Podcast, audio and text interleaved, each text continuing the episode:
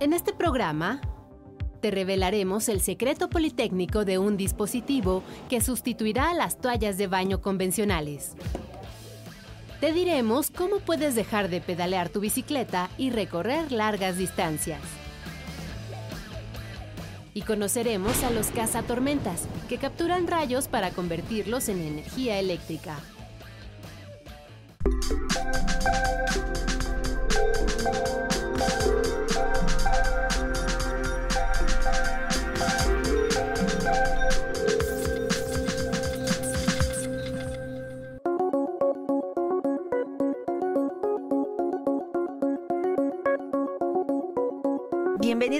Ciencia. Soy Lucía Vázquez y los saludo desde la Unidad Profesional Interdisciplinaria en Ingeniería y Tecnologías Avanzadas, la UPITA, del Instituto Politécnico Nacional, aquí en Ticomán, al norte de la Ciudad de México. Este programa estará lleno de energía. Vamos a hablar de la electricidad, cómo la generamos y qué cosas podemos construir a partir de ella. Así que no se lo pueden perder. Esto es Factor Ciencia. Comenzamos.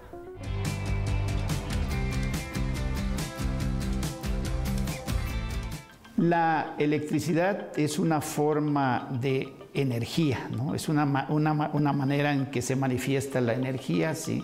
El inicio de la generación de esa electricidad es frotamiento, es eh, fricción, es el principio de fricción. Dos cuerpos que se mueven, ¿no? un, cuerpo que se mueve, por el puro movimiento genera electricidad. Nosotros mismos que nos movemos y tenemos fricción con el piso, generamos esa electricidad. Tenemos tres tipos de electricidad. Electricidad estática, electricidad de corriente directa y electricidad de corriente alterna.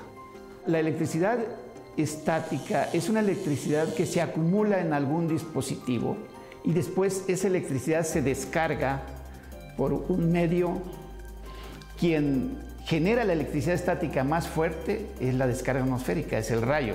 La electricidad de corriente directa es una batería, el principio de la batería, ¿no? el principio de, la pila eléctrica que consiste en tener dos polos, un positivo, un negativo, y con eso generamos la electricidad de corriente directa.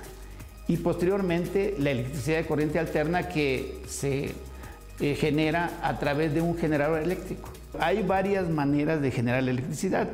Las más antiguas son aquellas que se generaban, que se genera todavía, se siguen generando a través de plantas hidroeléctricas, que es la energía del agua que mueve una turbina y esa turbina hace que un generador genere la energía eléctrica.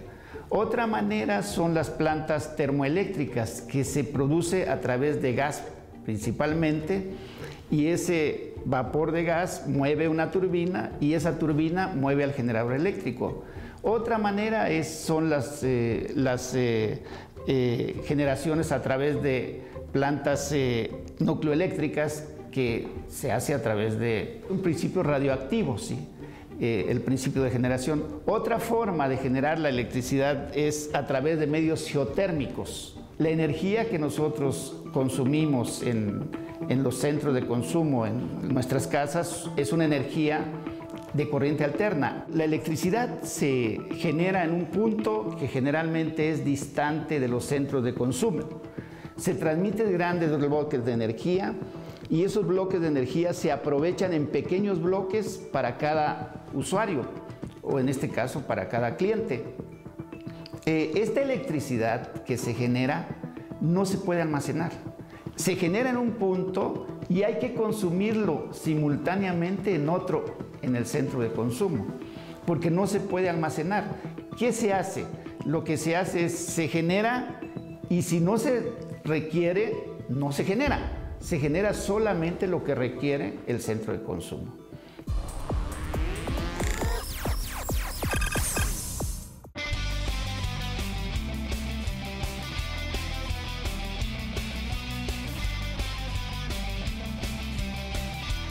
Les voy a presentar la manera en que una bicicleta estándar se puede transformar en eléctrica, capaz de alcanzar una velocidad de hasta 32 kilómetros por hora en tan solo 6 segundos. Con solo colocar esta rueda se puede dar un giro de 180 grados a la bicicleta. En menos de un minuto se transformó en un vehículo eléctrico.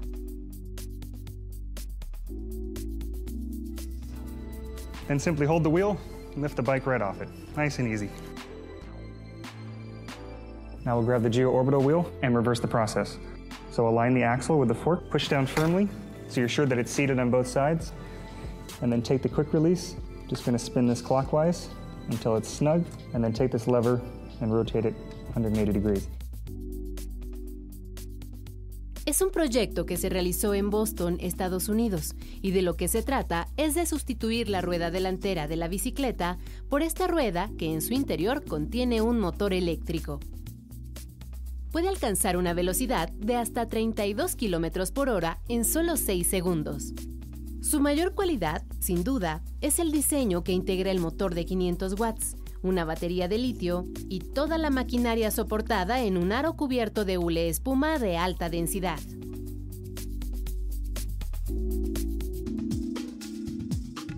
So that's the battery there. There's a handle there to carry it as well. And the exact same thing, you're just gonna take this side of the charger, plug it into the battery, notice that it's charging. So you can charge inside the wheel, outside the wheel, on the bike, off the bike, have multiple batteries, swap them back and forth. El sistema se activa por medio de un interruptor que se coloca en el manillar, lo que hará que tengamos acceso al sistema cada vez que lo necesitemos. En caso contrario, podemos regresar al tradicional sistema de pedaleo.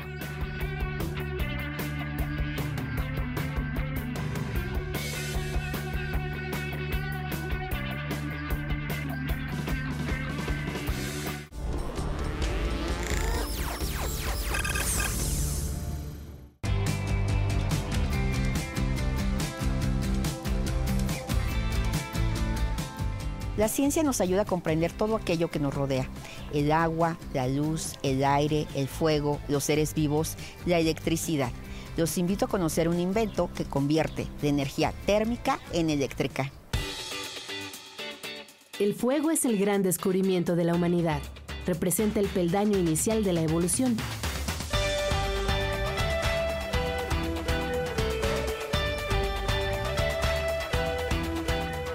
Hace 800.000 años, los homínidos aprendieron a utilizar esa chispa que les proporcionó luz y calor. Los protegió de animales amenazantes y les permitió cocinar sus alimentos.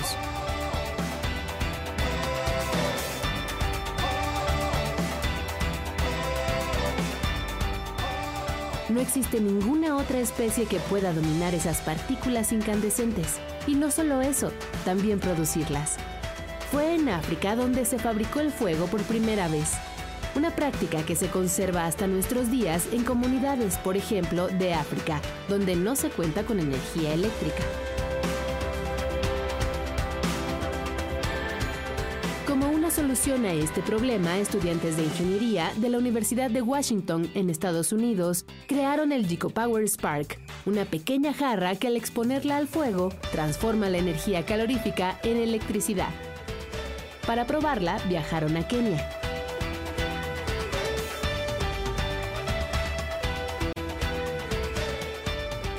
Everyone over there is using biofuel cook stoves, cooking six or more hours a day.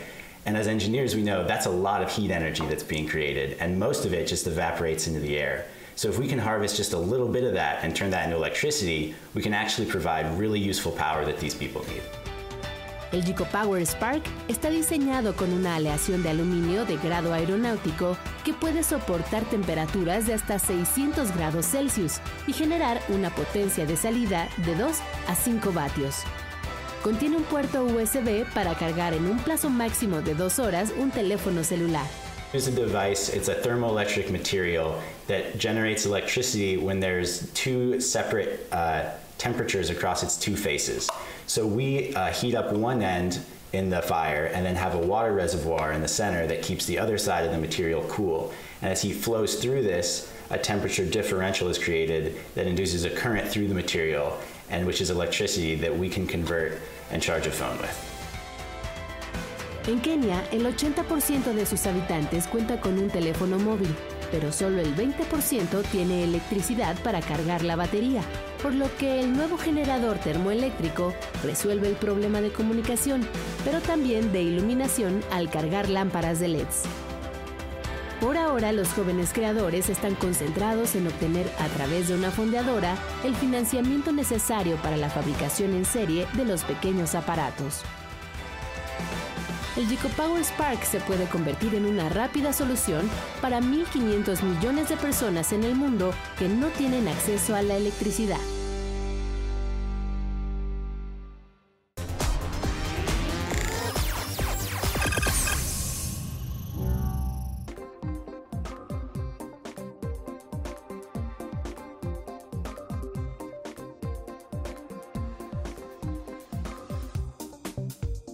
Imaginen que al salir de la regadera en lugar de toallas, podemos secar todo nuestro cuerpo con aire caliente. Esta fue la idea que desarrolló Daniel Mosqueda, un egresado de aquí, de Leupita. Vamos a conocer su proyecto de tesis, un secador corporal eléctrico.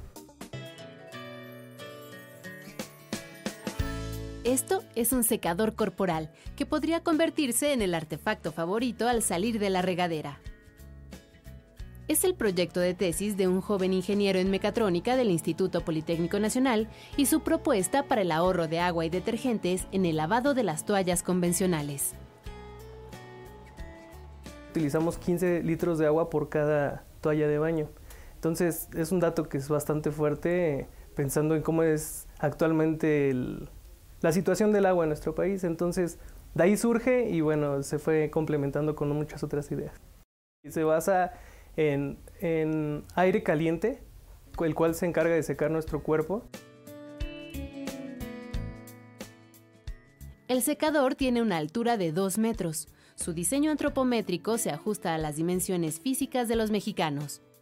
Es seguro y funciona automáticamente.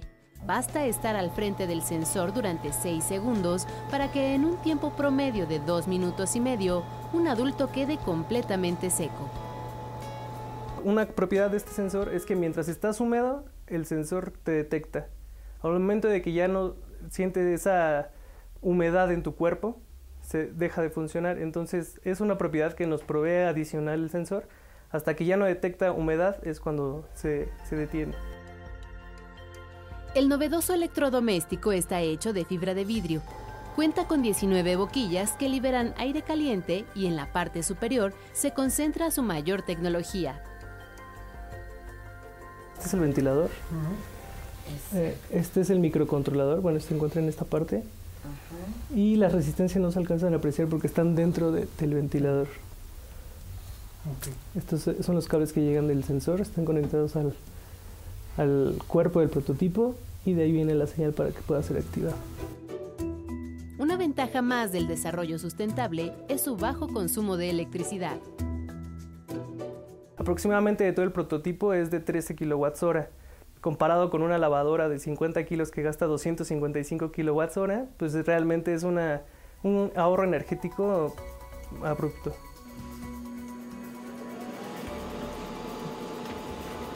Daniel Mosqueda ya piensa en mejorar el secador usando ni más ni menos que energía solar.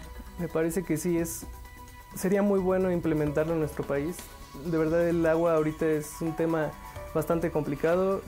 A veces vemos como las pipas tardan mucho en llegar a, poblados lejanos, entonces nosotros que la tenemos podemos hacer algo más para cuidarla, evitar tanto desperdicio y tanta contaminación. Es, es una vía que yo veo, bueno, lo veo muy viable para aplicarse dentro de México.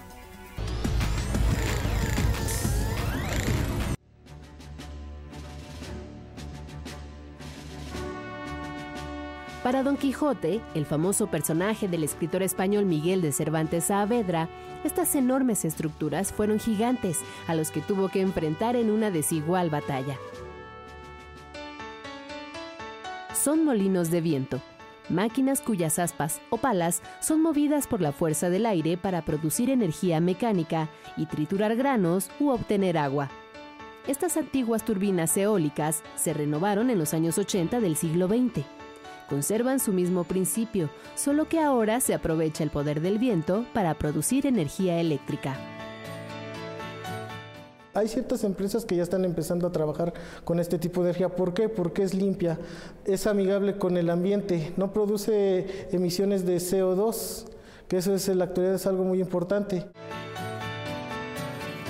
Construir con material reciclado estas fábricas de electricidad ecológica es parte de la formación de los futuros ingenieros en energías de la Universidad Politécnica de Francisco I. Madero en el estado de Hidalgo. Bueno, nosotros utilizamos eh, materiales prácticamente de desecho que nosotros encontramos normalmente en nuestras casas. Este, bueno, nosotros utilizamos estos, estos materiales eh, para darle no solamente el término de sustentable al proyecto, sino también de ecológico. Em, bueno, algunos de los materiales que nosotros utilizamos fue tubo de PVC de 8 pulgadas, em, eh, pedacería de tubo de aluminio reforzado, eh, algunos tornillos, em, bueno, algunos utilizamos este, lámina para la góndola, eh, utilizamos un generador de automóvil. Pero, ¿cómo funcionan estas fábricas de electricidad? Un punto clave son las aspas que giran por la energía cinética que producen las corrientes de aire. Bueno, estas palas van fijadas a esta pieza que se le conoce como buje. Van ensambladas este, a manera de que sea un solo giro. Esta pieza que se llama buje está conectada a lo que se le conoce como eje principal, que es lo que se encuentra dentro de nuestra góndola. En el interior de la góndola, el eje principal de baja velocidad transmite el movimiento de las palas a un eje secundario de mayor velocidad, que está conectado a un generador que convierte la energía mecánica en eléctrica. En la parte externa se encuentra el anemómetro que mide la velocidad del viento y la veleta que se encarga de orientar las palas conforme a la dirección del viento. La torre conduce la energía eléctrica hasta su base para hacer uso de ella.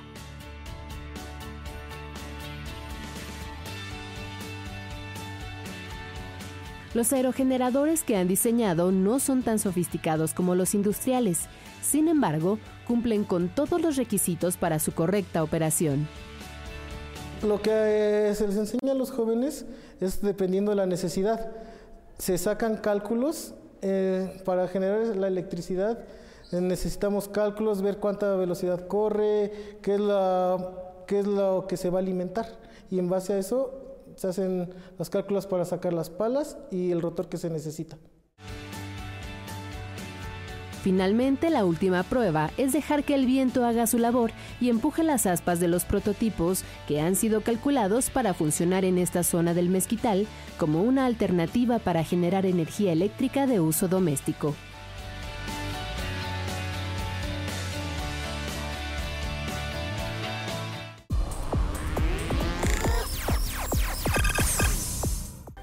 Mi nombre es Miguel Ángel Rodríguez y me gustaría saber qué es la luz. Se propaga con una velocidad altísima, que es lo que llamamos la velocidad de la luz, a 300.000 kilómetros por segundo y porta energía. Entonces, finalmente es absorbida o reflejada o dispersada, le pueden pasar muchas cosas a la luz. Todo lo que le pasa es efecto de la interacción de esta luz con la materia.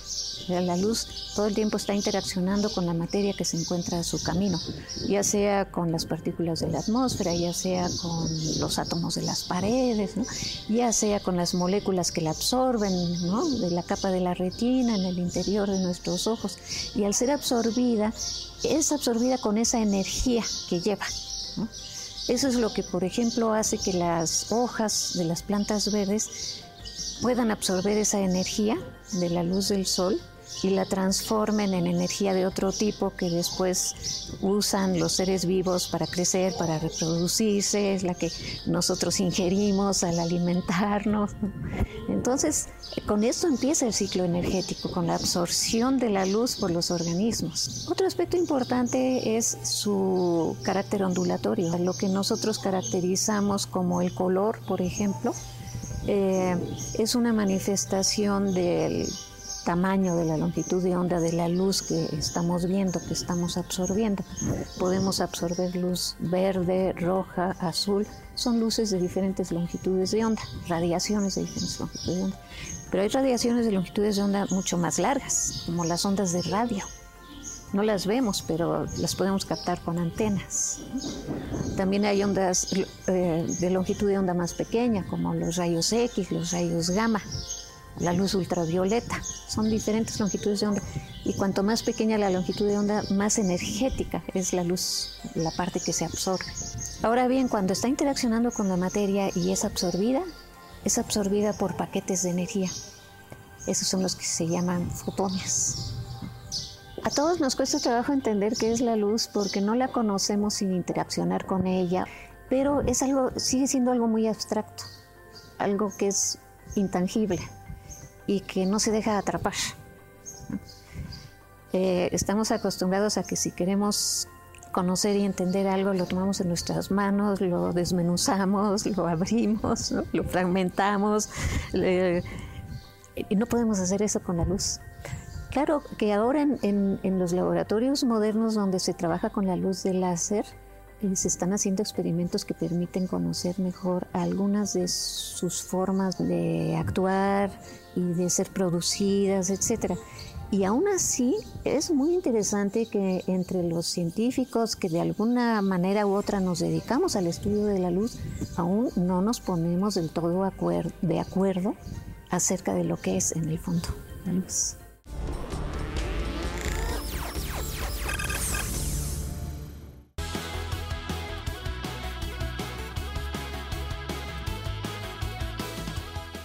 Estudiantes comprometido y dinámico se puso la tarea de desarrollar un modelo virtual de un satélite para predecir tormentas. Vamos a conocer en qué consiste su proyecto de ingeniería satelital, de aquellos que hoy se llaman los cazatormentas.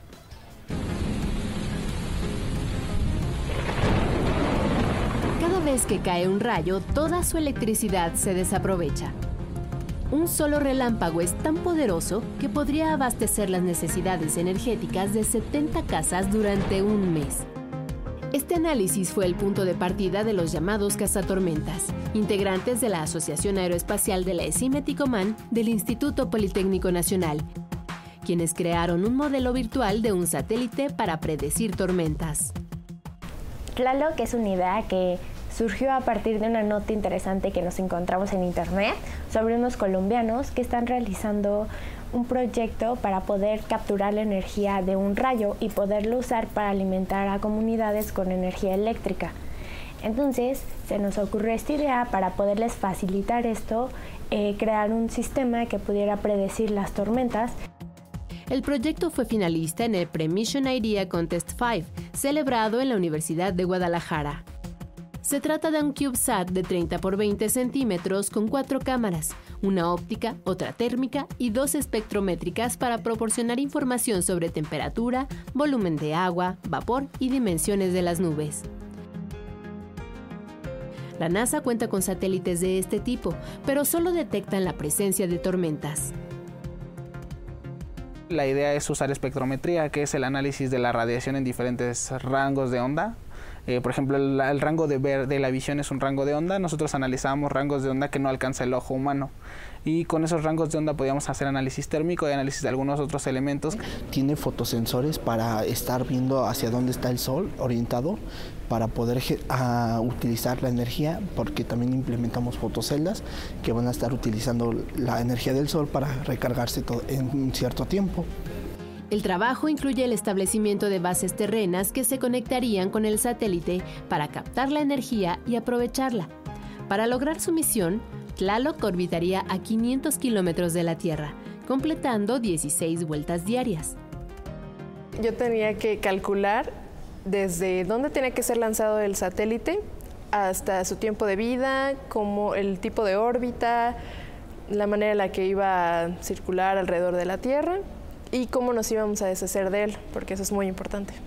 Eh, lo que hace el satélite es de orbitar, después de cierto tiempo va bajando con una espiral hasta que se desintegra al momento de entrar con la atmósfera. Tlaloc, un proyecto de ingeniería satelital que ampliaría el campo de las energías renovables.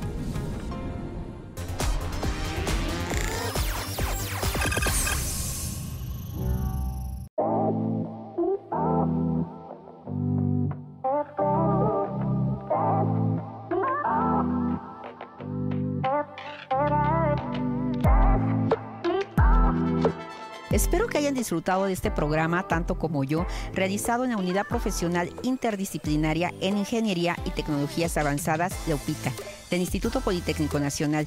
No olviden seguirnos a través de Facebook, Twitter, visitar nuestro portal o descargar cualquiera de nuestros contenidos a través de iTunes. Nosotros seguimos investigando lo que ocurre en el mundo de la ciencia y la tecnología para llevarlo hasta su pantalla. Yo soy Lucía Vázquez, esto fue Factor Ciencia, nos vemos hasta la próxima.